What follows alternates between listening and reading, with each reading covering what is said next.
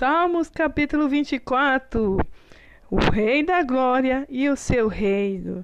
Do Senhor é a terra e tudo o que nela existe, o mundo e os seus habitantes.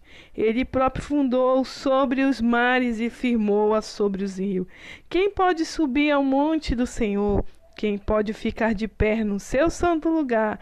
Aquele que tem as mãos limpas e o coração puro, e não se entrega à mentira e nem age com falsidade.